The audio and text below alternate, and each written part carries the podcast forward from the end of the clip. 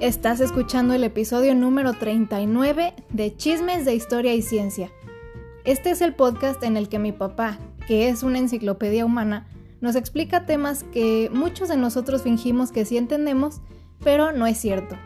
Si llegaste hasta aquí porque eres una persona a la que le gusta mucho aprender cosas nuevas, claro, eso sin aburrirte, o tal vez lo que buscas es terminar de comprender algún tema que anteriormente no te ha quedado claro, pues déjame decirte que estás en el podcast indicado.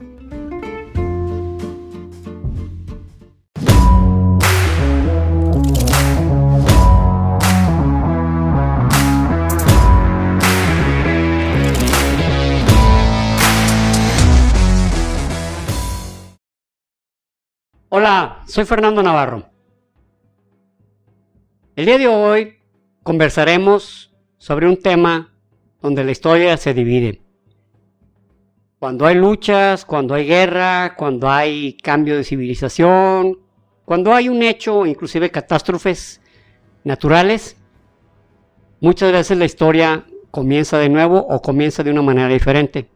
En este caso vamos a hablar no de una batalla, sino de la caída de una ciudad, la caída de Constantinopla. La caída de Constantinopla marcó a la humanidad en un antes y un después, y dejó a un imperio en el recuerdo y a otro imperio sobresaliendo y sometiendo a otros. El día de hoy, este es nuestro tema, para lo cual se encuentra con nosotros la arquitecta o mejor dicho, la ingeniera de, este y la, quien, tuvo, quien ha tenido la iniciativa de este, de este proyecto, que nos satisface mucho, mi hija querida Rubí Navarro. Así es, bueno, nunca me habían dicho arquitecta ni ingeniera. Perdón, este, ¿no? ingeniera como sea, pues es casi un título nobiliario, pero ya. No, pues, pues, pues, soy licenciada, pero, pero está bien este variarle un poquito de vez en cuando, como tú que eres este ingeniero partero. Ingeniero cirujano y partero. Así es. Entonces, bueno, como ya nos dijo mi papá, hoy el tema es la caída de Constantinopla, un hecho histórico pues bastante peliculesco, diría yo, porque pues al parecer Eh, pasaron cosas que ni en las películas hemos visto. O sea, si han visto películas de guerra, esto lo supera. Entonces va a ser un episodio muy interesante. Pero antes, quiero mandar saludos y felicitar. Eh, Fabiola Rivera nos escribió aquí en YouTube que su hija cumple años, él, bueno, ya cumplió años el primero de abril, que fue... Felicidades, hijo de Fabi. hija. de Fabi, cumple 17 años. Y ella siempre nos ven juntas, ella y también este Edna, ella también con su hija nos ven juntas. Y pues se me hace muy padre, o sea, que, este qué chido que... Nos hacen el día simpático. Bueno, entre... Pero ella, ella siempre... Eh, una compañera de su hija, la otra compañera de su hija, y siempre nos hacen unos comentarios muy, eh, digamos, mm, muy estimulantes, muy... Sí, aparte se me hace chido o sea, pensar que nuestro programa les da un momento juntas, ¿no? Eso está, está muy padre. Entonces, felicidades, hija de Fabiola Rivera, perdón. le, pregunté el nombre de tu mamá por, ahí en YouTube, pero no me, yo creo que no alcanzó a ver mi comentario antes de que grabáramos esto, entonces no, no supe tu, tu nombre, pero muchas felicidades. y gracias, gracias por vernos. Muchos, muchos años más. Feliz. Así es muy feliz. y eh, también pedirles, o más bien invitarlos, que se unan al grupo de Facebook. Eh, ya lo tenemos, la diferencia entre el grupo y la página es que en el grupo pueden ustedes publicar, o sea, si tienen un meme ahí de historia, de ciencia, lo pueden ustedes publicar y ahí se genera como otra comunidad más grande, ¿no? Y también recomendar libros, series, películas que tengan que ver con, con lo que hemos hablado en el podcast. O incluso que digan, miren, este tema está interesante, podría ser un buen tema este para otro episodio, pues también ahí, o sea, el caso es generar pues conversación, interacción entre todos y también divertirnos porque pues a quien no le gustan los memes. No, y, y también eh, saber qué es lo que ustedes quieren escuchar o qué, o qué quieren, digamos, qué, ¿qué les, qué les podemos compartir? Porque iba a decir, ¿qué les podemos enseñar? No, a nadie le podemos enseñar nada, nada. Y todo el mundo, todo mundo sabe, todo el mundo, la persona más humilde, tiene algo siempre que enseñarnos. Y este, no recuerdo quién lo dijo, no estoy muy seguro que haya sido Sócrates, pero el aprendizaje es que cada día somos menos ignorantes en algo, no somos más sabios en algo, somos menos ignorantes en algo, ¿no? Y así lo asumimos nosotros, que siempre, siempre algo nos, nos dan de, dar a aprender. Sí, no, y aparte, aparte de eso, o sea, también el propósito, pues es convivir, o sea, porque es chido cuando juntas personas que tienen mismos intereses que tú, entonces se generan unas interacciones ahí padres de que, ah, mira, o sea, entienden mi humor ahí o, se comparten cosas que a mí me interesan también ahí, entonces eh, está, pues está padre pues que se vayan uniendo cada vez más personas porque con intereses en común, o sea, si les gusta este podcast, ya tienen un interés en común y pueden ahí compartir más cosas que los puede, que les puede, bueno, nos puede gustar porque me incluyo también ahí este ya empezaron a compartir cosillas ya me hicieron reír ya me mandaron información chida entonces este pues únanse información. sí únanse únanse ahí les voy a dejar el link en la descripción del video únanse. y si están sí y si están en Instagram nada más en nuestro perfil en las historias destacadas que son las bolitas que salen ahí en el perfil dice grupo Facebook, ahí se meten y en la historia nomás le dan para arriba ya e-, es el link directo para meterse al, grupo. Yes. Y bueno, ahora sí, podemos comenzar con el tema de hoy. Te cedo la palabra. Muchas gracias. Jaime. Muy bien. El imperio, eh, la ciudad de, Constantinopla, era una ciudad, fue una ciudad, bueno, aún existe, aún existe, eh, que fue fundada por, eh, su nombre lo dice, por el emperador Constantino. Si recuerdan, el emperador Constantino fue el que convirtió la religión cristiana en la religión oficial del imperio romano. Mm, imperio romano. Y eh, este, se dice que cuando él iba a una batalla contra, eh, bueno, no, no era contra los cristianos, sino era una batalla entre, con otro, otro de sus parientes, un hermano, y, este dice que, dice la historia, la tradición, aunque unos dicen que en realidad eso sucedió, pero no vamos a cuestionar, eh, que apareció un letrero en el cielo que decía, In hoc signus vencis, por esta señal vencerás, y que era una cruz. Entonces, como, como ganó otra vez de esa señal, él supo que estaba predestinado a, a, seguir esa cruz para siempre y se hizo cristiano e implementó el cristianismo como, como la religión, eh, la religión de Estado. Era la religión, todos, todos tenían que seguir a la religión cristiana, cristiana en ese momento. Ya después... Órale, eh, lo, que te cambia la vida, lo que una persona decide, piensa o ve, ajá. Pero igual otros dicen, historia dice que en realidad él vio, en ese momento el, imperio romano se estaba disgregando, estaba se estaba desapareciendo, se estaba derrumbando. Estaba en decadencia, estaba en pues. decadencia, en franca decadencia. E inclusive, este, en el año 476 de nuestra era, prácticamente el imperio romano de, Occidente desapareció. Quedó solamente la ciudad de Roma, la ciudad de Roma donde estaba el Papa y donde se pretendían seguir los destinos de todos los cristianos. Pero en ese año 476 ya todo mundo tenía sus, ya no estaba sometido a, los, digamos, a los, mm, al, Papa ni a quien lo dirigía, sino que ya, eh, perdón, a, los césares o a, los reyes que, o a, las gentes que gobernaban Roma. En ese momento todavía era una religión politeísta o, digamos, eh, idólatra. Pero ya empezaron a llegar vándalos, eh, visigodos, godos, este, ostrogodos, y todos los gordos que se imaginan por ahí. Órale, puro este, bueno, vikingos no, en ese momento todavía no llegaban los vikingos. Ah, ok. Pero fueron una, una serie ya de, de, eh, celtas, galos, germanos, de pueblos que empezaron a invadir, invadir el que fueron los que realmente convirtieron a Europa en lo que es. la- pero pues ya Roma dejó de ser una potencia. Para ese instante, eh, Constantino vio como un, digamos, como una conveniencia que el crear una agrupación o una sociedad que siguiera un lineamiento y que se organizara bajo esos lineamientos y que se sometiera bajo los estatutos de esos lineamientos, pues iba a poder gobernarla. Entonces, para él lo adecuado era seguir la religión cristiana, que ya tenía toda una jerarquía, que ya tenía... Tenía reglas. este, que organizaban a toda una sociedad de una manera profunda, y digo de una manera profunda porque estaban dispuestos a morir por ello.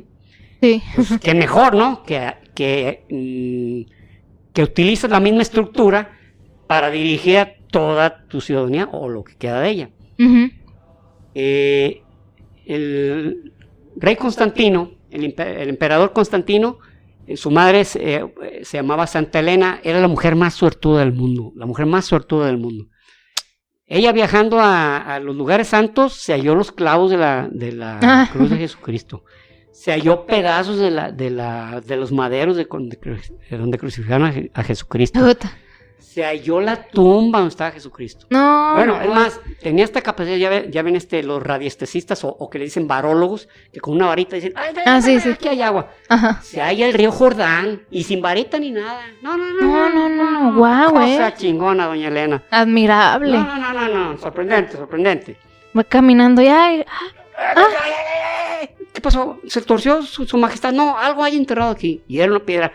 Esta piedra se lo aventaron a uno de los romanos que iba a llevar a Jesucristo a crucificar. Dale, güey. ay, Dios mío. Directo, o sea, tiene una suerte cañón. Guau, eh. Rey Constantino fue siguiendo los preceptos que, miren, dicho sea de paso, no crean que llegó Constantino y dijo, así, la religión, la religión de Estado va a ser la cristiana y la vamos a seguir ciegamente. No. Hay un libro muy interesante que me regaló un querido, un querido amigo eh, que se llama Carlos Vázquez, que Ah. se llama Dios contra los dioses, donde habla de todo ese proceso, cómo en algún momento uh, muere Constantino y, y luego querían ya regresar a la- al politeísmo o a, o a decir, oye, pues no estamos bien a gusto con varios dioses, no, pues ¿qué tiene? Hasta Sí. los dioses egipcios aquí viven, vienen a, a pistear con los dioses griegos, pues, ¿cuál es el pedo? No, no, este dios es muy celoso y nomás a él. Y, y llegaba otro y luchaba con él y decía, Dios todopoderoso, el único. el-". No, no, no, no. A- El caso es que de alguna manera se logró mantener. Se logró mantener. Este. El, re- el, el emperador Constantino, una ciudad que se, llama, se llamaba Bizancio, que era griega, ahí decide establecer la, la, la capital del Imperio Romano de Oriente. O sea, ya era tal la extensión y era tan complicado, por llamarlo de una manera, someter a unos, otros, Ajá. haciéndolo a él mismo, como lo hacía Julio César, que Julio César era lo que criticaba, decía, los senadores que saben, no van a las batallas. Pero bueno, Bueno, bueno. esa es otra historia. Este decide que ahí se iba a crear su capital Ujú, Ok. y que se iba a llamar. que no- todavía no sabía cómo llamaba- llamarla, pero hombre, que ahí su misma gente dijo: Pues se llame Constantinopla, su majestad, en su honor. Ay, Ay, no, ¿cómo crees? ¿Cómo ¿Cómo, voy a andar crees? haciendo yo esa No, payasada? No, no, no, no. ¿Cómo? Que quiere ponerle Constantinopla. O sea, no manches. Por favor, por favor, por favor. Por favor, ni que fuera yo tan corriente, o sea, tan- Yo tan así. que- que todo- necesitado de que me adulen. Que me adulen, hombre. Tan bonito nombre de Constantinopla. Digo, Bueno, ay, está bien, si lo quieren, que ustedes pues. quieran, ¿eh? si yo no me voy a poner porque, pues, yo sé que luego, Yo luego hay estoy aquí. sentimientos, ¿no? Estoy aquí para servir al pueblo. Después servirlos, pues yo. Si lo que ustedes sí. quieran, pero. ay, Perdón, señor. En el 476 quedaba solamente el Imperio Romano de Oriente, que era, que era Constantinopla como capital y que tenía sometidos a, lo- a la- a los griegos y tenía sometidos a eh, gran parte del, de la del, mm, de los eslavos Mm, eh, húngaros, rumanos, eh, gran parte de lo que fue la Unión Soviética, Ucrania, este, gran parte de lo que fue, de lo que fue, bueno, de lo que es ahorita, lo que fue la, la madre patria rusa, ¿no? Kaz- Kazajistán, hasta que llegaron los mongoles y la hicieron, le hicieron este, una, una, un imperio, este, o un reino eh, musulmán, así como, como la, la, esta península de, de Anatolia, gran parte, no toda. Ok. Era muy extenso. La ciudad de, de Constantinopla duró mil años, mil años sin ser sometida. Bastantito. Pero, pues vamos, no, no crean que era cualquier ciudad, o sea, era extensa, era extensa, estaba la mayoría de, de la cultura, estaba, ha- había competido muchísimo con Alejandría. Alejandría era una ciudad de, de cultura, de aprendizaje, de arte, de sabiduría, y, y Constantinopla no se quedaba atrás. De hecho, Constantinopla eh, había, aparte de mucho arte, se dieron la, la, la, este, Catedral de Santa Sofía, el- era la iglesia más grande, el templo más grande de la cristiandad, enorme. Inclusive, en la- actualmente eh, Constantinopla se llama Estambul, es lo primero que ves. Sí, sí. lejos. Es más, yo creo que piensas en Estambul y es lo que se tiene a la mente, ¿no? La catedral de... La Catedral De Santa Sofía. que actualmente es un museo. Sí, y se me hace curioso que empezó siendo pues de, de la cristiandad, o sea, porque después fue una mezquita, ¿no? Y tú ahorita Sí. la piensas más como una mezquita, aunque es un Sí. museo, pero pues es- era lo una pienso es mezquita. Como, como una mezquita, exactamente. Ujú. Lo que hicieron unos minaretes fue lo único que decoraron, unos minar- minaretes que es donde... eh, pero estaba con su cúpula enorme, era enorme. Ujú. y hermosa. Y Constantinopla pues tenía todas las características de una ciudad llena de arte, llena de cultura, llena de sorpresas para sus visitantes. De tal manera que ahí se generaba un comercio, se generaba muchísimo comercio, era, y estaba en un punto, estaba en el estrecho de los Dardanelos, donde está en un punto, actualmente aún, donde si cruzas un puente, si cruzas el Bósforo, estás en Asia. Si regresas a Estambul, ya estás en Europa. O sea, Ujú.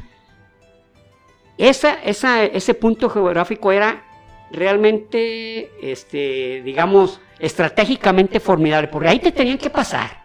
Sí, exacto. vendían seda, se vendían oro, se vendían plata, piedra, rubíes, este, lo que quieras, por ahí tenían que pasar. Era un punto envidiable.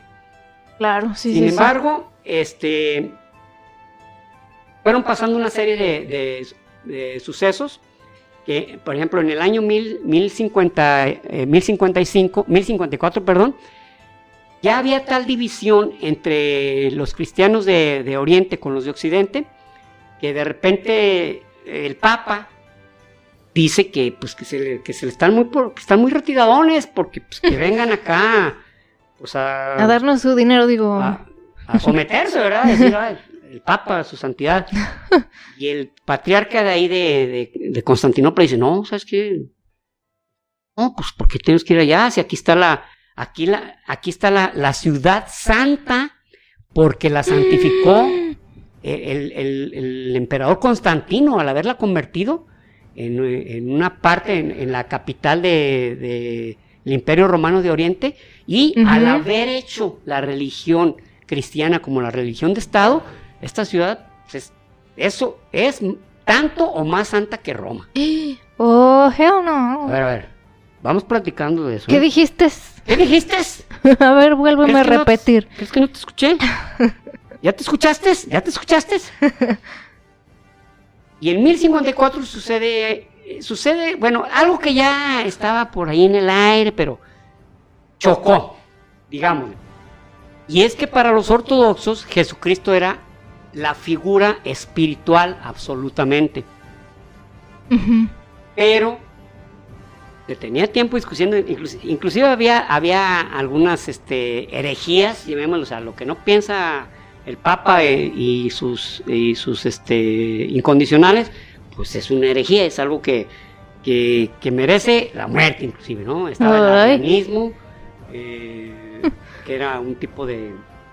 Voy a llamarlo herejía, aunque repito, era herejía, pero para, Para ellos, para el que gobernaba, Sí, para sí. el que tenía el poder dentro de la iglesia. O sea, por pensar diferente que ellos, pues. Entonces, para los ortodoxos, Jesucristo, Jesucristo era un ser espiritual 100%. Para los romanos, no, era carne y espíritu. Eh, Se había hecho carne para lograr, este, pues, estar como a nuestra altura, ¿no? una manera, estar a nuestra altura y llevar una serie de, una serie de preceptos y de, y de em, eh, creencias, no, no creencias, ¿cómo se llama? Una serie de, de pre- preceptos y, y, este Pues que bueno, enseñanzas o- enseñanzas, para, para lograr ser un mejor, una mejor persona, ser más puro y llegar al cielo cosa que no aceptaban los ortodoxos, ¿no? No, espiritual totalmente y el caso es que ese choque, pretexto, porque en realidad no era tan severo, pero como les digo, las líneas, las líneas se fueron, fueron confluyendo hasta que hubo un lugar en donde chocaron y de ese punto se tomaron. ¿Sabes qué? No, si sigues diciendo eso, te voy a excomulgar. Ah, no, pues si tú sigues afirmando eso, te voy a excomulgar. Y se excomulgan. Año 1054, se excomulgan. Te excomulgo. Te vas al infierno sin paradas, mi rey. Y el otro, pues, pues te vas en mismi- con el mismísimo Satanás y ahí me lo saludas, güey. Se excomulgaron, Ah, qué cura. se excomulgaron y, y ya, pues ellos fueron tranquilos a dormir. Pues era mi deber, yo no quería excomulgarlo y que se fue al infierno, pero Lo bueno es que yo tengo la razón. bueno, que yo Y él sé no. cómo está el asunto, pero ¿qué hago? Y el otro también, ching, ¿cómo, cómo fui a Ay, excomulgar? cómo hay gente terca, de veras. No, quieres comulgar al Papa, pero no, pues, señor patriarca, pero usted habla con razón, sí, yo sé, pero mira, quién sabe qué, imagínate cuando esté sufriendo en el infierno. Ah, por favor que no me guarde rencor. y en- e inclusive en el año 1056, este, la, eh, los papas, el patriarca y el papa dicen, oye, vamos bajándole de tono a esto. ¿Para qué tanto pedo? Vamos, vamos juntándonos para, pero la idea era tanto uno como otro decir, y aquí Constantinopla que sea el mero centro del cristianismo. Y el, el, el Papa decir, pues acá Roma está más cómodo, está más bonito y la gente es más guapa, cabrón. Pues, ¿Para qué le buscamos chichis a las culebras? y el pueblo fue el que no quiso. Los, los de esto, lo- eh, la gente de Constantinopla dijo, nada, nada. Nosotros tenemos la razón y así le seguimos. Pues le seguimos. Y siguió el ambiente. Pues péguenle.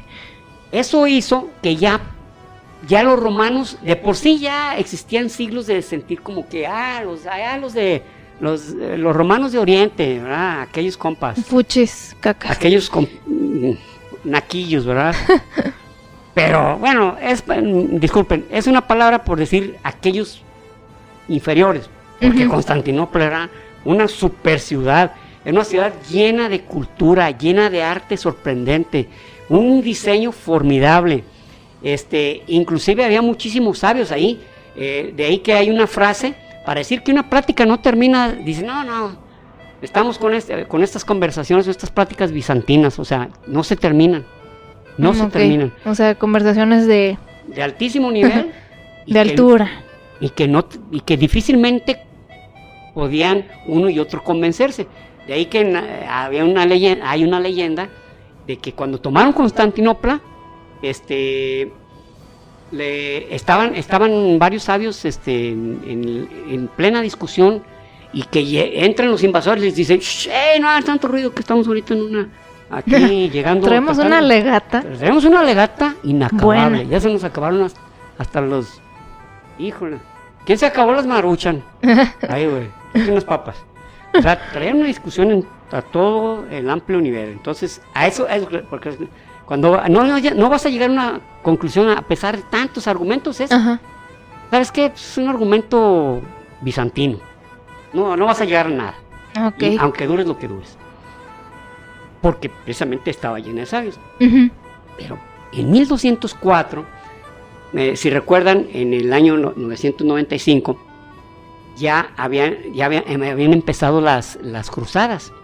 Entonces, la tercera cruzada, la tercera cruzada se dio en el año 1204 e- y pasaron por Constantinopla. Pero como ya ellos los veían como los herejes, los que se habían distanciado de Roma, ya no los veían como sus hermanos cristianos. Sí, sí, y aparte, aparte los, los cristianos de, de Occidente, de, vamos, de Roma, los que comandaba Roma, sentían que ellos, oye, nosotros estamos yendo a defender el Santo Sepulcro, yendo a matar sarracenos, y, y estos güeyes acá vienen a tomar, cabrón, nomás discutiendo. Viviendo la vida. Eh, la vida loca, cabrón. ¿Qué, qué rollo? Piden, piden este, pasar por Constantinopla, se les permite y Mm. la saquean. Qué malditos, ¿eh? Saquean la ciudad, hay matanzas, hay violaciones, terrible. Y esto, pero esto no solamente generó un descontento generalizado y un rencor, sino que mucha población se fue de ahí. Ah, ok. Mucha población se fue de ahí porque, no, espérate. Pero, sí, sí. sin embargo, fue la única ocasión en que se pudo entrar a Constantinopla y, y dañarla. Porque en mil años fueron 22 veces en promedio, cada 50 años, intentaron invadirla. 22 ocasiones, de las cuales 6 veces intentaron los, los este, musulmanes o, lo- o los otomanos penetrarla, llegar, pero nunca pudieron. Pero ahorita les platico el secreto. El secreto eran las murallas de Constantinopla. Las murallas de Constantinopla consistían en lo siguiente. Era un foso de 18 por 6 metros. Luego había un muro, un le decían antemuro o muro exterior de 2 metros.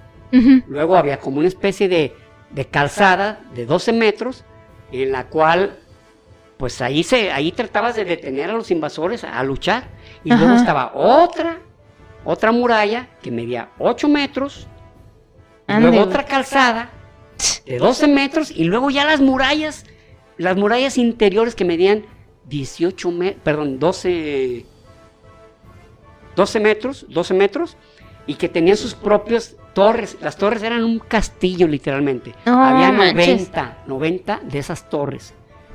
¿Cuándo en la 22 vida? kilómetros. O sea, ¿cuándo en la vida ibas a pasar eso? O sea, O sea, si pasabas uno, no pasabas el otro. Si pasabas también el otro, el otro ya de tiro llegabas muerto. es lo que les digo que se me hace más increíble que una película, porque, o sea, aún así viendo películas de guerras de, de esos tiempos, ves castillos y eso, y no, este, no te encuentras, no ves ahí ese tipo de que muralla y calzada y muralla y calzada y otra muralla y foso. fosos y estrechos y no manches, o sea, está, formidable. Y 22 está cabrón. kilómetros, 22 kilómetros tenía la muralla. no manches. El caso es que era, era inexpugnable. Pero para ese tiempo ya eh, lo que era Constantinopla, lo que era el imperio romano de Oriente estaba desgranándose, se estaba deshaciendo. Ya los eslavos habían prácticamente se, se mandaban solos, como, como Ah, ya te manda solo. Ah, ya te manda solo. Pues sí, Ay. ¿cómo ven? Los húngaros, este, ya eh, prácticamente el, el estrecho de los Dardanelos les, les seguía perteneciendo porque era una parte de una manera de defenderse. La, la entrada al Mar Negro con el, mar- con el Bósforo, en los estrechos de los Dardanelos les pertenecía, ahí, ahí no pasaban. Mm. Luego, este, pues prácticamente todas las, todas las eh, ciudades exteriores a, a Constantinopla, ya cada una se regía. Uno, la mayoría le rendía tributo a los otomanos porque pues que quería ir a, a comerciar, pues se reportaba. Ajá. Luego se reportaban con Roma, o se reportaban, ya, ya había nuevas repúblicas, ciudades-estado como Venecia, como Génova, Mm, Sí, Eh, sí, sí. que ya, que ya literalmente tenían sus propios poderes, sus propios, este, ya tenían su propia jerarquía eh, de, de mando, y tenían unos, eh, unos, este, ¿cómo llamarlos? Un sistema de comercio sorprendente, sorprendente. Llevan a todas partes del mundo, Órale. pero tenían que llegar ahí con los otomanos, ¿verdad? Y los otomanos, eh, en mil, 1449, eh, el sultán, eh, el sultán quiso, el sultán era este, no me recuerdo ahorita el nombre, bueno, ahorita me acuerdo, quiso conquistarla y no pudo hacerlo, le, y entró en depresión el compa, pues. Ah. Ya, ya, ya. Pero su hijo, Mehmed II, él sí, este, en mil- 1451, Ujú. llega como nuevo sultán y él se pone, se pone como meta que iba a conquistar Constantinopla e iba a ser la capital del Imperio Otomano. Sí. Esto ya estaba profetizado. Eh, estábamos comentando, Rubillo, que, que Mahoma, o Mahón, como dicen los versos satónicos, dicen Mahón, Ah, cierto. Mahoma decía, o el profeta decía que, que, que este Constantinopla iba a ser conquistada, iba a ser sometida por, por los musulmanes, puesto que Alá los asistía y le iban a conquistar.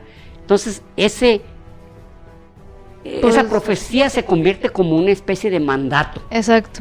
Se lo toman pues a pecho, o sea, literal. Si ya dijo el profeta, tiene que caer el. Y si yo soy el que la someto, pues que mejor. Yo, yo hice cumplir la profecía, ¿no? Exacto. ¿Cuánta iniciativa, bueno. caray? Exactamente. Y, y lo bueno de, de Mahoma que nunca daba fechas ni nada. Entonces, pues eh, estaba libre por ahí la. ¿Cuándo? Ah. Pues no sé, unos, unos, unos 100 años. Aprendan, aprendan, testigos de Jehová, no den fecha. No en fechas. o sea, Ustedes usted- solitos se quedan como estúpidos. eh, o sea, mejor dejen abierta, no, miren, este, ahí. Eh, va a pasar esto, pero no digan cuándo. Sí, como nada. el horóscopo, hoy te va a pasar algo eh, sorprendente y ya, o sea, es muy general. Es generalizado. Una mujer logrará que tu vida sea diferente. ¿Y? ¿Sí pasa? Ándale. O sea, esto es- esto es lo- no, mira, ya me dio miedo. No, no voy a hablar ya de los. En 1451 ya eh, eh, Mehmed II se puso que vamos a conquistar. Y le ofrecen, en ese tiempo ya, eh, como, como ya tenían que estar sometidos mucho a la jurisdicción de los musulmanes, ya Constantinopla no tenía el mismo poder que, que antes. Por aquí tenían que pasar todos. Estaba, está en un lugar ni mandado a hacer, ni mandado a hacer. En el estrecho de los Dardanelos, en la unión entre el Bósforo y el Mar Negro, de un lado tenía Asia, del otro lado tenía Europa. Estaba en, un lu- estaba en un lugar privilegiado. Ahí todo el mundo le llegaba. Pero ya todo alrededor, pues ya le pertenecía a los otomanos o ya había otros países que, que eh, nuevo- nuevos reinos que habían surgido y que querían su independencia, ya no querían depender de, de- de Roma ni de Bizancio ni el, ni- ni el imperio bizantino. Que el imperio bizantino eh, eh, es, es justo aclarar que no se llamaban a sí mismo el imperio bizantino, era Constantinopla. Porque ahí donde se, eh, se fundó Constantinopla, no donde se fundó, donde se, donde se hizo crecer Constantinopla, se llamaba Bizancio. Pero fue hasta el siglo XVII y XVIII y XIX cuando ya los historiadores empezaron a decir el imperio bizantino. O sea, es relativamente reciente de que le llamaran el imperio bizantino. Órale. Antiguamente nunca se le llamó el imperio bizantino. Ok. Nunca mente, como dijo un gobernador que tuvimos. Pues Mehmed II empezó a verificar que tenía que crear una serie de, digamos, que tenía que planear, o sea, no tenía que ir nada más a, "Ah, vamos a echarle ganas y échenle enjundia y un Sí, de no, gente". no, no Tenía manches. que ser algo planeado. Claro. Y empezó por posicionarse en el lugar de la batalla. ¿Cómo? Con el estrecho de los Dardanelos creó una pequeña ciudad. Y de ahí disparando cañones todos los días, todos los días. Y luego ya nadie podía pasar, pasar por el estrecho de los Dardanelos si ellos no lo, si ellos no lo permitían. O sea, ya no le podía llegarles ayuda. Para esto se hablaba de que había 6.000 defensores, según algunos historiadores, pero se ha verificado que no podía ser. O sea, 6.000 es muy poquito. Si tan solo el- los otomanos eran 160.000 a 170.000.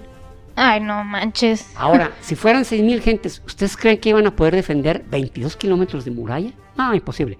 A otro historiador habla de que en realidad fueron casi 17.000 y se oye como un poquito más lógico. Aún así, es el 10% del- de, los de los de los, Sí, de- sí. los enemigos, del enemigo, ¿no? Que trataba de conquistar. Y en el, el- el patriarca, perdón, el emperador de, Bizan- de Constantinopla en ese tiempo, que era Constantino eh, XI, Sí. décimo primero, le pide ayuda a Roma. Y Roma le dice, pues sí, pues, pero pues te vas a tener que apegar a ciertos lineamientos aquí.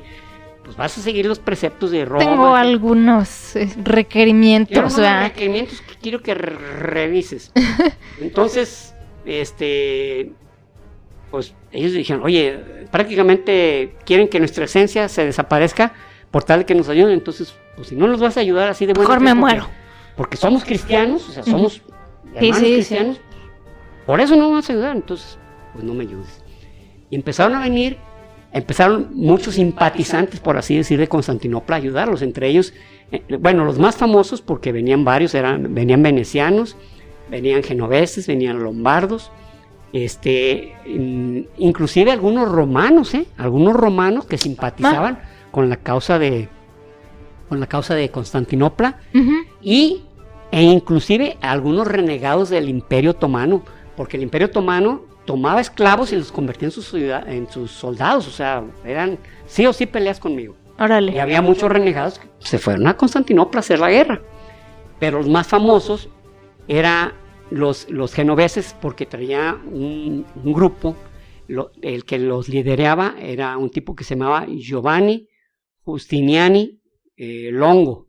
Era un Longo. tipo- realmente era un líder verdadero, era un, bueno, líder verdadero en, en el sentido de que mucha gente lo seguía hasta donde él dijera. Y se metía a los madrazos.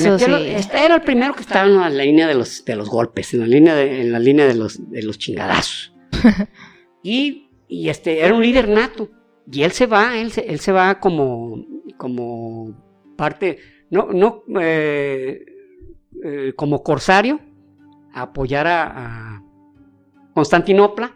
Entonces se formó ya un ejército, pues más o menos. eh, había mucho veneciano. Los venecianos eran muy ingeniosos para hacer, para hacer armas, como lo pudimos ver con sus barcos, ¿no? Las, las galeazas en, el- en la batalla de Lepanto. Sí. Entonces ellos llevaban, llevaban como una especie de, como de tanque, por llamarlo de una manera, pero era jalado por, por caballos, que disparaba flechas, piedras y así, a, a- a- a destajo, cabrón. Órale. Esas eran venecianas, había, había va- varias cosas que llevaban, eh, eh, digamos, eh, como eh, accesorios, armas de guerra que, que- con las que los romanos o con la gente que estuvo con Roma les ayudó a los de Constantinopla. Se estaba haciendo la, eh, la batalla y una de las cosas que se percató Mehmed II fue también, dijo, estos cuates están recibiendo ayuda de otros lados. Entonces lo que hace es crear un camino que rodea, rodea por la parte de atrás de Constantinopla, llena hasta, llega hasta el estrecho de los Dardanelos y ya nadie más podía pasar. Tenían que prácticamente pedirle permiso si querían llegar, cosa que no se les iba a conceder. No, pues no. Pero en un par de ocasiones lo- Constantinopla les puso una torteada a los musulmanes, a los otomanos, porque ellos conocían su lugar. Y les- los hicieron en varias ocasiones hundirles varias, varias este, naves. Claro. Sí. Y eh, ya, ya una de las tácticas que siguió eh, este, el rey Mehmed era cañonazos, cañonazos todos los días, porque tenía que tumbar la muralla, pues Sí. ¿Cómo le hacías, cabrón? No, no manches. Se llevan unos cañones que, hechos por húngaros, que medían 9 metros de largo, disparaban, disparaban este, eh, balas de media tonelada de peso y podían disparar nomás 7, porque se calentaba tanto el, el- el cañón que pues 7 disparos, pero no hombre. O sea, siete golpes- disparos en toda su vida útil. No, no, no, no, cada día. Ah, ok. Al día, ya, listo, se le acabó, porque si no iba a tronar, iba a reventar el- de lo- del, del calor que generaba. Claro. Y imagínense contra las murallas, cañonazos, cañonazos, cañonazos. No, balotas Pues- de media tonelada, no manches. ¿Y qué hacían los, qué hacían en Constantinopla? En la noche se volvían a, volvían a reconstruir lo que Ah, habían tumbado de los muros. Y en la noche ahí están reconstruyendo. No quiere decir que terminaban todo, pero sí les hacían el trabajo, pues así, ¡ay, bien nomás! No lo acabamos de tumbar eso ayer. Pues sí, güey, pero pues ya está otra vez ahí. mientras dejaste tú ahí cargando los Mientras cañones. estabas- mientras estabas ac- acariciando el cañón, yo, yo, yo, yo, ah, ya lo que hicieron. Entonces, este, ya, ya era, ya era una guerra de desgaste Para lo cual, pues el rey Mehmed no tenía preocupación, él tenía el grupo de, soldados. Llega un momento, esto fue eh, a los veintitantos de abril, el día 25, 26 de abril, en que lo que empezó a hacer es Mehmed II es meter a la carne de cañón. Los esclavos, los este, voluntarios, los seguidores de hasta la muerte con el, con el sultán y, este, y fanáticos musulmanes, la carne de cañón y vayan y vayan y vayan. Para eso ya eh, los soldados eh, de Constantinopla estaban prácticamente agotándose. Y no habían entrado en acción los genízaros. Los genízaros eran como un cuerpo de élite de, de, los, este, de los musulmanes, de los otomanos, que, eran, que eran soldados tipo los Navy SEALs gringos o los soldados de la SAS británicos o los Spetsnaz rusos o los de Sayed Merkal de, Israel. de Israel, o sea, grupos de élite de primerísima calidad, pero estos, estos, estos soldados eran soldados que, niños que tomaban a de prisioneros o esclavos que los llevaban desde los 8 o 10 años y los preparaban, entonces eran unos soldados y había 12 mil, o sea, casi el mismo número de genízaros era casi el mismo número de defensores que había, o sea, entrando los genízaros se iba a acabar todo, literalmente. ¿Cómo sucedió? Están atacando, y en un momento de la batalla, el día 28 de, abril, eh, eh, Giovanni Justiniani es herido. Según las crónicas, no estaba gravemente herido, pero él, él estaba, eh, estaba muy estresado, ya se asustó por la herida, pero tal vez estaba ya con los nervios destrozados por, por días de lucha. Sí, pues no manches, pobre. O sea, qué desgaste. Aparte, él llevaba toda la responsabilidad. Por así decirlo, era el símbolo de la resistencia del, imperio bizantino, bueno, de Constantinopla. Se retira de la batalla y, y, hay una. se desmoralizan. Y en ese tiempo, pues la comunicación no era como que. Ah, ¿Qué pasó? Ah, es que se siente un poco mal, luego regresa. Ah, sale. No, era teléfono descompuesto, sí. ¿Qué pasó? No, pues lo mataron. Pues no sabemos, pero sí está muy mal herido. O sí, parece que sí. O sea, imagínense el rumor. Empezó a decaer el ánimo. Entonces el, emperador Constantino XI se metió, a la, agarró su espada y se metió a la batalla. para, pues, para, levantarles la moral. Para tratar de levantarles la moral, pero se metió, o sea, no, no estaba viendo desde acá a ver qué pasaba, sino que se metió a dar fregadazos. Échenle ganas. Échenle ganas, muchachos. Y eh, bueno, eh, eh, cabe decir que, el mismo Giovanni, que el mismo Giovanni este, Justiniani, era una muralla, era un tanque, cabrón, era un tanque. Traía una armadura, le disparaban flechas, arrojaban lanzas, le daban espadazos, le aventaban piedras y el tipo parado.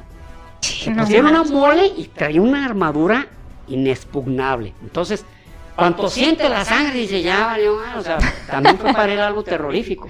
Acostumbrado a que no le pasaba nada, ya que le pasó. Imagínense, imagínense un tanque, un, no sé, de los más modernos, a lo mejor un Mercal, y le avientan piedras, pues siente los piedrazos, ah, pero sí, o sea, o, un, T, un T-40 soviético igual, ¿qué pasó? Tiraron una piedra. Sí, ¿verdad? Sí se oyó, sí, así se oyó. Pero, pues, igual no pasaba nada, ¿no? el, emperador Constantino echando espadazos y echando, luchando a brazo partido junto con, entre toda su gente, entre todos sus muertos, entre todo el fango, el lodo, logran abrir una, una, brecha. Para eso toda la gente estaba concentrada, la mayoría de los ciudadanos estaba concentrada en la, en la Catedral de Santa Sofía, que es enorme, es enorme, es formidable.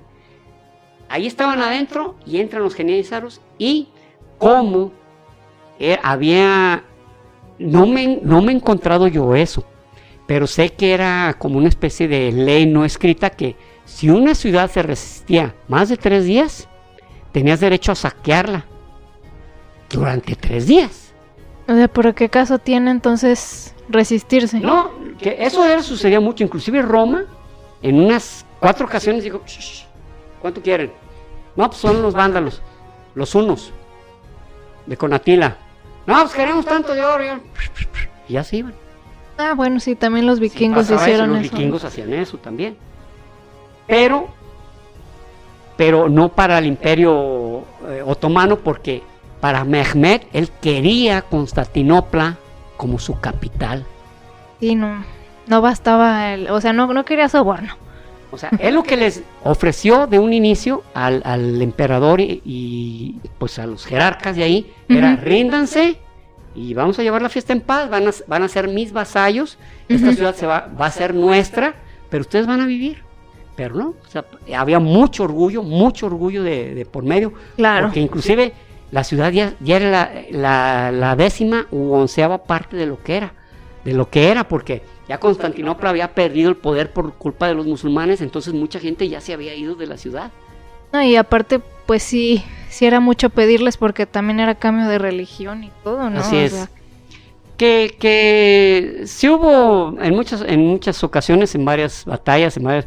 sí, eh, va a ser de esta religión, sale, estamos tratados, o sea, no hay problema. Tú me dices a quién hay que adorar. Se- empiezan a penetrar los genízaros, empieza una orgía de sangre. Cuando ya llega Mehmed, porque ya todo estaba calmado, ya puede entrar, iba pisando sobre cadáveres y uno de los cadáveres de los que se encontró ahí Ajá. fue al emperador, el emperador este, Constantino. Constantino XI. O sea, estaba entre el puño de cadáveres porque él estuvo peleando con sea, él sabía que era lo último que podían hacer. Una de, una de, la, de- de los, eh, bueno, un historiador este, relata que en el momento de la batalla, cuando ya eran los últimos momentos, estaban hermanados lo- lo- los defensores. Era como, ¿sabes qué? Mi sangre y tu sangre es igual. No me importa si eres romano o si eres, o si eres ortodoxo. Estamos luchando porque no penetren los musulmanes y porque yo te voy a proteger, tú me proteges a mí. Se hicieron hermanos de sangre. Había una fraternidad que realmente, dicen estos historiadores, se sentía en el ambiente. Ya no importaba por qué luchaban. Lo que importaba era que se estaban cuidando unos a otros y que no deberían permitir que entraran eh, los invasores. Y si entraban, era porque ellos ya estaban muertos. Creo que nada te une como el que tu vida está en peligro, ¿no? Sí, es cierto eso. ¿Qué te puede unir más? Sentir el latir de, de tu compañero de batalla. De hecho, bueno, este, no tiene que ver con esos tiempos, pero uno de los éxitos del ejército de Israel es que jamás va a quedar un soldado en el campo de batalla.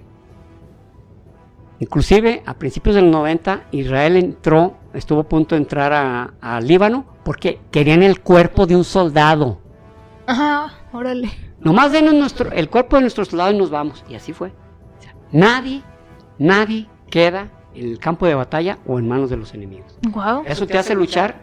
Tú sabes que, que tu compañero no te va a dejar ahí. Si, te, si te hieren, si te matan, lo que es moribundo, tu compañero te va a llevar, te va a regresar, no te va a dejar ahí podrir. Órale. Eso da un valor extra Sí, claro. a, a la, a la motivación, ¿verdad? Sí, Pues, así es. 29 de abril de 1453, de dos- después del 2024 años, perdón, de dos- después de 2204 años, cae la última ciudad, la última fortaleza de Roma. Entonces sí, ya desapareció en su totalidad el imperio romano de Oriente, que era lo que quedaba. Ujú.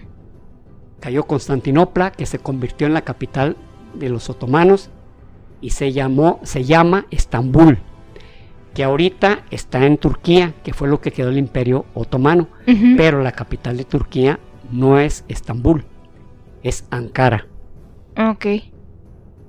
Ahí cayó la ciudad y a partir de ese momento, 1453, empieza la era moderna de la humanidad. Se acabó la Edad Media y empieza la Edad Moderna.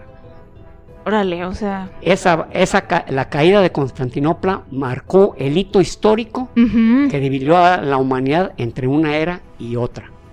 Y nació una nueva potencia que estuvo, estuvo sometiendo a otros países por 500 años, que fueron los otomanos, y que decidieron que Estambul, que era Constantinopla, sería su capital, porque ninguna otra ciudad merecía ser la capital del imperio más poderoso de la tierra en ese momento, si no era Constantinopla. Aparte era como un motín, ¿no? O sea, como el era el, premio mayor, pues, de... Era una motivación extra. Y aparte, era una predicción del, profeta. Sí, sí, pues, ¿qué más? O sea... Qué mal pedo. O sea, qué mal, qué mal todas las vidas que se perdieron. Más, simplemente cambio. Ahorita vas a Turquía, visitas Estambul, te maravillas.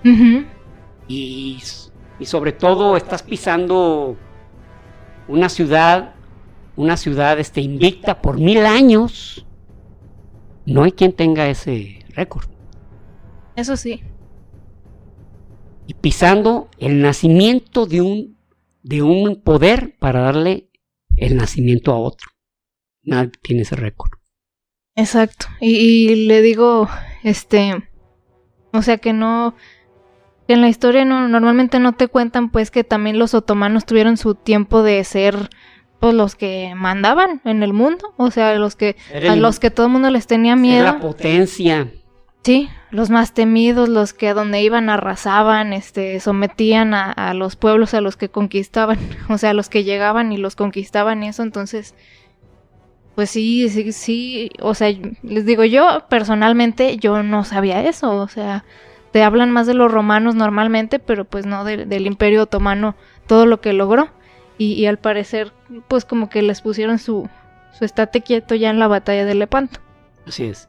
Porque la idea de ellos era seguir, seguir creciendo, creciendo, creciendo. Pero esto tuvo otra consecuencia también, que también impactó a nivel mundial, un impacto que hasta la fecha sigue. De repente, los españoles ya eran una potencia, la, la mayor potencia de Europa occidental. Sí. Pero no quería estarse friccionando contra los otomanos, aunque tenía que hacerlo porque tenía que pasar por el mar Egeo, por el mar Mediterráneo, por consecuencia tenía que pasar cerca de los otomanos que le cobraban. Y llega un marino japo, genovés, llega un marino genovés y les vende la idea a los reyes católicos, a Isabel de Aragón y a Fernando, no, es Fernando de Aragón. Fernando de Aragón e Isabel de, Castilla, les vende la idea. Oye, ¿por qué no nos vamos al lado contrario? Si el mundo es redondo, nos vamos para el otro lado y, no tenemos que darle la vuelta a estos tipos. Oye, Oye pues, me gusta, me gusta cómo, piensas, ¿eh? ¿eh? Fernando, ¿cómo, cómo escucháis esa idea? pues a mí se me hace buena. Muy bien, ¿qué necesitáis? Y, y llega América. O sea, él fue el que dio a conocer América. No significa que fue el primero que, llegó. Ah, no. Sí, sí, sí. Eso es otro tema. Américo Vespucio o algo así. No, Américo Vespucio fue el que hizo el, mapa. ¿El mapa? Ah, órale, órale, Pero hay indicios de que llegaron vikingos, hay indicios de que llegaron celtas. Eh, tan solo en la isla de Pascua eh, se tenía la hipótesis de que habían llegado polinesios y un noruego que se, se, llamaba Thorvald Heyerdahl, con una nave igual de rudimentaria que usaban los polinesios, estamos hablando de 4.000, 5.000 y hasta 6.000 años antes de Cristo, desde Polinesia llegó hasta Sudamérica. Ahí demostró que... Chingue. Por eso la gente de la isla de Pascua tienen un origen más bien en el Pacífico y no en Sudamérica, por el estrecho de Bering. Ah, ok, ok. sí hubo gente que llegó antes, aunque ya se ha metido. Por aquí tengo un libro de, Tomás Doreste que se llama el, astronauta de Palenque y que pues, no, ah, vinieron, no, no, no, vinieron este también, ¿cómo se llama? Monjes, monjes este eh, ingleses, llegaron personas de, de África, o sea, de, piel muy oscura, que bueno, dicho, dicho eso, este, hay, un, hay una cabeza, pero con facciones totalmente de negroides y, está- y es de la cultura olmeca. Tienen la oportunidad, verifiquen eso. Ok. La ven y no, no manches, se- es que se le ven hasta los chinitos. Wow, ok, ok. Pero esa es otra Hay tantas cosas que no sabemos todavía. Mundo. Sí. Pero Pues bueno. muchísimas gracias por escucharnos y espero haya sido lo suficientemente explícito y también espero no haber cometido errores que pudieran mostrar que, que hay que, que cambien las cosas.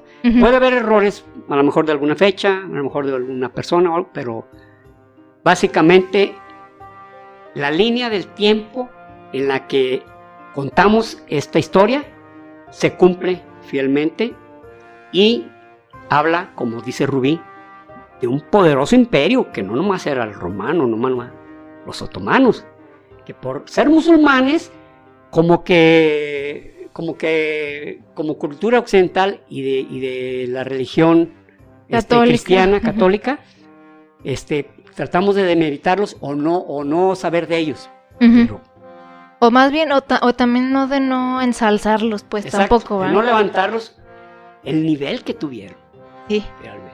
así es. Pues bueno, este es el final ya del episodio. Gracias por seguirnos escuchando. Y eh, les recuerdo, métanse al grupo de Facebook si no lo han hecho.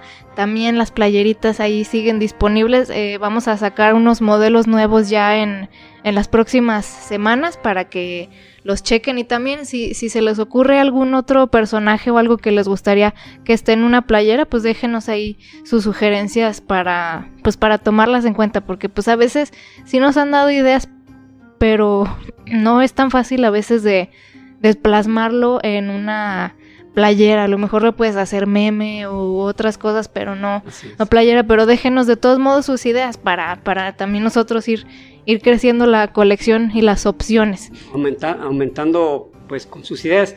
Ah, Hay otras cosas que están fuera de nuestras manos, por ejemplo, los derechos de autor. Sí, Eh, por eso no hay playeras de hacer una Einstein. playera de Einstein, porque nos costaría muy caro, ¿verdad? Y- Sí, le tengo miedo a la, a la Universidad de Israel. Porque sí les preguntamos, ¿eh? Sí, cabe mencionar que sí les preguntamos este cuánto cuesta la licencia para poder usar la imagen de Einstein en playeras o en, pues, de uso comercial, pues. Y dicen, ah, 2.500 dólares. 1.500 dólares. Mira, en realidad cobramos 4.000, ¿eh? Pero ustedes, ustedes nos cayeron bien. Sí, ahí 1500, no más, ah. no más que 2500 y dijimos, ah, órale. Este, no, yo, yo checo ahorita, nomás voy de pasada. ¿no? Me faltan Pero- 10 dólares, deja ver si los ajusto. Sí, a- a- algunas veces hay cosas fuera de nuestras manos en ese sentido, ¿no? O sea, porque no es imposible, pues pagas y listo, pero en este momento, eh, pues no, no tenemos el recurso así como para decir, ah, sale, cabrón, se los pagamos. Sí, ya sé. ¿no? Pero bueno. Y suscríbanse, suscríbanse. Suscríbanse. Y compartan en sus redes sociales o, o por WhatsApp o en, les digo en Instagram si suben a sus historias que, ay, estoy escuchando este episodio, que, o en Facebook, este, si siguen la página y cuando les subimos el episodio ahí en, en Facebook, pues también lo pueden compartir ahí en su muro y pues ustedes nos ayudan a llegar a más gente de manera orgánica. Y es lo que nos ayuda a crecer. Y pues nada, ya muchas gracias y nos escuchamos y nos vemos el próximo episodio. Gracias. Y recuerden, Prohibido dejar de aprender.